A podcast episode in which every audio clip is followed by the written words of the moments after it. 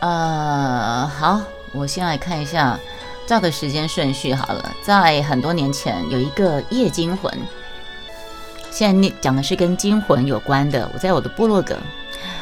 嗨，各位朋友，欢迎再度来到老文青的怀旧电台。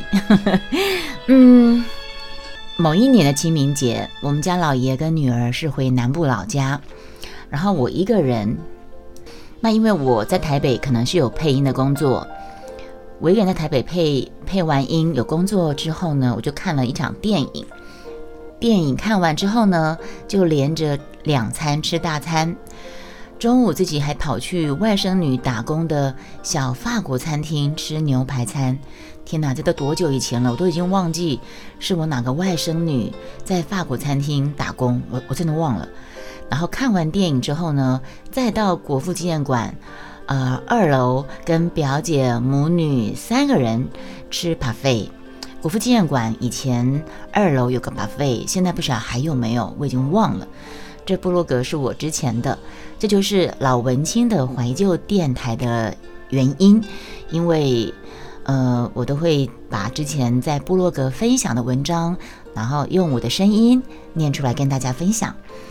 鼓着饱饱饱满的肚子，以及说要减肥，可是却猛吃的愧疚心情回到家中。女生都知道啊，永远都在喊要减肥呀。可是美食当前，减肥永远是吃完之后再说的事情，对吧？嗯，好，回到家之后呢，已经到晚上快要十点了。习惯使然，虽然觉得呃星光三哦，那时候还有星光大道第三届。虽然觉得星光第三届已经没有前两届好看了，可是习惯使然，还是打开电视看那个星光帮的唱歌。过了一个多小时，我突然闻到淡淡的烧焦的味道。那刚好那时候我脸上有长痘痘吧，而且我擦了那个凉凉的青草膏。所以我就不是很确定的，我就打了对讲机，请问楼下管理员，因为我们大厦都可以有对讲机嘛，就问楼下管理员，哎，请问有没有特殊状况啊？我有闻到那个烟烟的味道，焦烟烧焦的味道。管理员说，哎，没有哎，可是我就想，我的鼻子一向很灵。之前有跟过我台的朋友，可能有听过泡面事件。如果没有听过的话，可以听回放。泡面事件就是我吃东西从小就有个习惯，我一定要先用鼻子闻闻看。嗯，这就是泡面事件。好，结果呢，我鼻子一向很灵的，我就开始逐一检查自己家的各个电器插座，甚至还把热水瓶、电脑的插头拔起来。当我走到厨房的时候，我感觉一阵淡淡的烟雾，我心里悚然一惊。难道是我瓦斯没有关好？会不会瓦斯爆炸呀？还是洗衣机电线走火？还是底座燃烧了呢？最后就仔细一看，洗衣机根本没有插插头啊。然后我再回头，我发现整个厨房的烟雾更浓了。那个烟烧焦味更重了。我原本以为是我眼睛花了，怎么老觉得我眼前雾雾的？这下子我就再打对讲机，话筒里我有听到另外一个女生也在反映同样一件事情。那个女生还问我说：“哎，我是住六楼，你几楼？你们家厨房也都是烟吗？”这个时候我自己一个人在家，已经很多次自己一个人在家。可是这个时候晚上十点多了，我一个人在家，可是又感觉整个厨房都是烟，这是我第一次让我感觉到有一点惊恐无助的时刻。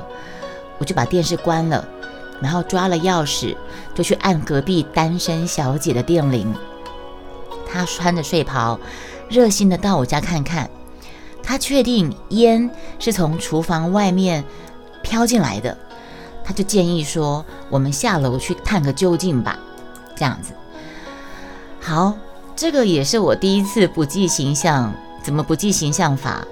我一向都是一定要打扮整齐，一定要化上淡妆，我才肯走出我们家门的。那一次是我第一次不计形象，我就穿着睡裤。其实我的睡裤，其实我的睡衣也都是休闲衣，穿旧了之后就变成我的睡衣了。所以就算穿出去，也不会显得很像睡衣啦。哈，应该是这样讲。呃，这是我第一次不计形象，穿着睡裤，眉毛也没有画。痘痘痘疤也没有擦盖斑膏，就跟邻居见面，还有冲下楼去，因为命还是比较重要。这时候顾不得美丑了。邻居单身小姐，她也比我好不到哪去。我们两个人都是居家的衣服，然后也没有化妆，就冲下楼下去这样子。嗯，呃，走出电梯刹那，有一个大男生跟我们错身而过。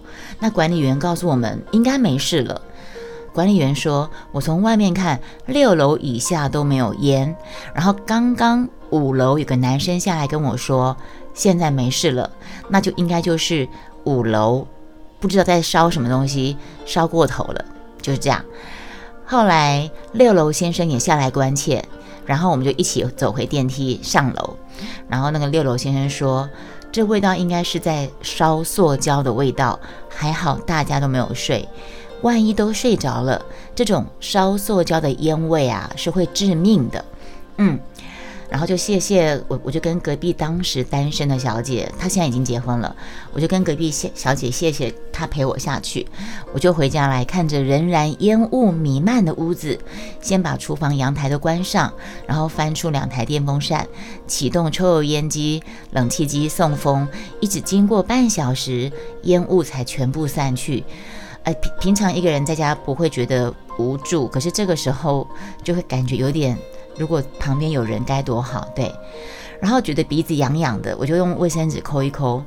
您知道吗？赫然见到一团乌黑，耶，霎时真的觉得自己刚刚好像离死亡有点近。不都说那个火灾现场其实不是被烧死的多吗？都是被浓烟呛死的比较多吗？才短短半小时，若有似无的，我闻到焦烟味道，厨房开始烟雾弥漫了，就把我的整个鼻孔都熏黑了。那更更不敢想象真正火场是有多恐怖了。所以呢，那一年的清明夜，就是我我写当时写说，是我今生第一次的惊魂夜。嗯，原来就是啊。热水器跟晒的衣服靠太近了，原来是五楼他们的热水器跟晒的衣服靠太近了，就闷烧起来了。然后社区一个水电工去他家把热水器换下来，偷偷告诉我们的，这是管理员跟我们说的。嗯，所以呢，大家爱注意哦。除了通风通风设备要良好之外呢，热水器旁边的物品摆设。也是非常重要的，要注意的一个事项。嗯，这是第一个我看到的那时候，所以呢，也要提醒大家检查一下你们家的警示器有没有正常的开启，灭火器是不是在正常的使用期限？因为那时候那个晚上我一个人在家的时候，呃，那个什么，已经厨房都是烟了，可是我们厨房的那个。那个什么警报器根本没有响，因为那个警报器可能是形同虚设，根本就没有响。然后也还好，那个时候我们都还没有睡觉，对，不然就太恐怖了，因为根本没有响，然后那个整个都是都是浓烟呐，对，所以是有点恐怖的。嗯，再来一个是什么？端午节，端午夜惊魂，我看一下。端午夜惊魂是什么什么事情啊？我看一下哦。这个端午夜惊魂呢，是在某一年的端午连续假期，当然就回台南婆家过节喽。然后呢，傍晚回到家，就跟公公婆婆话家常啦。现在这个时候，公公婆婆嫂嫂都已经不在了，嗯，人事变化很大的呀。好，就是傍晚回到家，我就跟公公婆婆话家常了。用餐梳洗完毕妥当后，就个人做个人的事情。然后我婆婆依依照惯例，她就到邻居家跟邻居的太太一起看那个本土剧。然后公公在客厅看谈话节目、政论性节目。然后我们家那口子就是都骑单车到外面去，然后非常遵守作息的回楼上去睡养生觉去了。然后我跟我们女儿在大房间看重播的某一出连续剧，然后呢，我们大侄女就在隔壁房间洗美容澡，OK，就各做各的事情。等到大侄女洗好澡，她就问我跟我女儿说，有没有看到放在她房间床铺上的紫色大包包？刚才她洗澡前，她整理好明天要穿的泳装跟浴巾，可是洗完澡却不见了。那我刚好从厨房端碗泡面过来给我女儿吃啊，我就听到侄女问我女儿说：“你刚才真的没有进到房间拿我的包包吗？”我还对我女儿说：“你有没有把包包藏起来？你不说实话就不给你吃东西哦，就不给你吃泡面哦，因为我们家小朋友曾经有藏东西恶作剧的前科。”然后我女儿就连看都不看我们一眼。就盯着电视上，很悠闲躺在床上，回答我说：“我没有拿呀。”好，那这时候呢，刚刚好奶奶回来了，侄女又在问她说：“奶，你刚才有没有进房间拿东西？”因为她在洗澡的时候，她有听到怪的声音，她还问说：“奶，是你吗？”可是没有人回答，她又以为是我女儿在敲房间的隔板。还叫叫小猪不要，还叫我女儿说你不要再敲了这样子。当时在客厅的我公公还念念念侄女说：“哦，你弟弟做外呢，就刚刚你催物件。”我说：“会不会你放在楼上房间啊？”可是侄女她上下找遍了，就是找不到她那个装泳装的紫色大包包。那。当侄女说她看到洗澡，她洗澡前明明看到奶奶的黄色包包是放在床头柜上，可是洗完澡之后，她看到那个黄色包包却掉在地板上。我的心里突然有一个不祥的预感。我突然间，侄女看到一件事情，看到什么事？你们猜到吗？她看到房间的窗户的纱窗。被割破了一个大洞，房间窗户的纱窗被割破了一个大洞，嗯，然后整个鸡皮疙瘩都起来了。我们大家全部惊慌的到院子查看，有一只长长的竹竿，接着铁丝做成的长钩，正靠在围墙上面，抵着纱窗处。呃，原来有一只长长的竹竿，接着铁丝。做成的长钩钩靠在围墙上面，抵着纱窗的地方。当时院子外面黑压压一片，围墙里面还有洗衣机跟杂物，架上还挂满了衣服。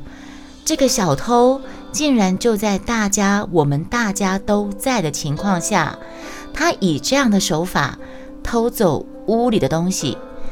这个小偷究竟观察我们家？屋子里面花多长的时间啊？他当他又是躲在黑暗当中多久才伺机而动的呢？我一想到我们在自己在屋里面，可是窗外却有人虎视眈眈的那种感觉很毛诶，就是敌在敌在暗，我们在明，然后小偷在外面观察我们屋子里面的人的一举一动。公公在客厅看电视，女儿在房间里面房间看电视，然后我在楼上忙，呃，我在厨房煮东西，侄女在她的房间洗澡。可是小偷却在这样情况下把纱窗割破，偷走了我侄女在放在床铺上的包包，这样子。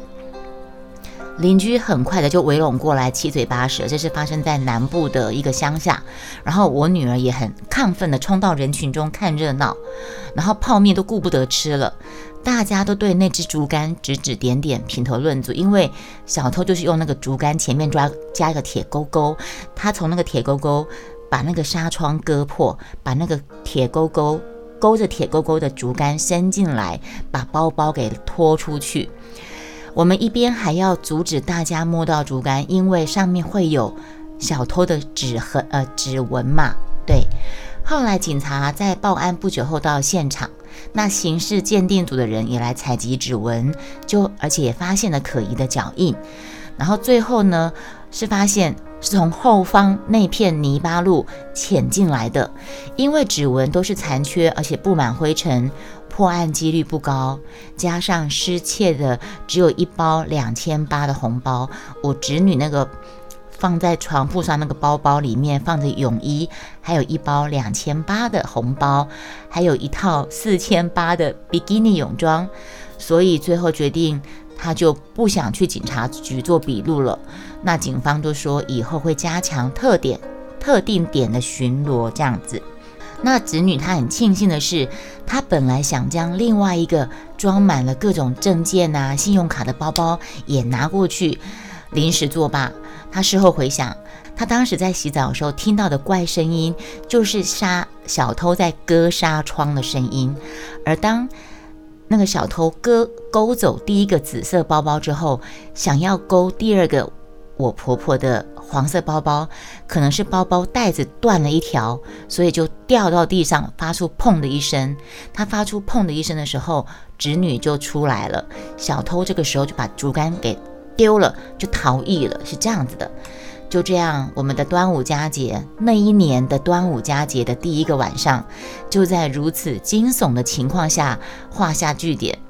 晚上睡觉的时候，我想到了我在浴室洗澡或是在上厕所的时候，黑暗的乡下的窗外，也许有一双贼眼正虎视眈眈的伺机而动，那种感觉真的是令人很不寒而栗耶！你们不觉得吗？你在明。敌人在暗，然后随时都会有人进来，不是他好像会偷偷，所以你知道吗？我后来啊，我只要回南部去，我我的身上的钱我都会随身携带，我身上的钱我都会随身携带，嗯，真的是蛮恐怖的。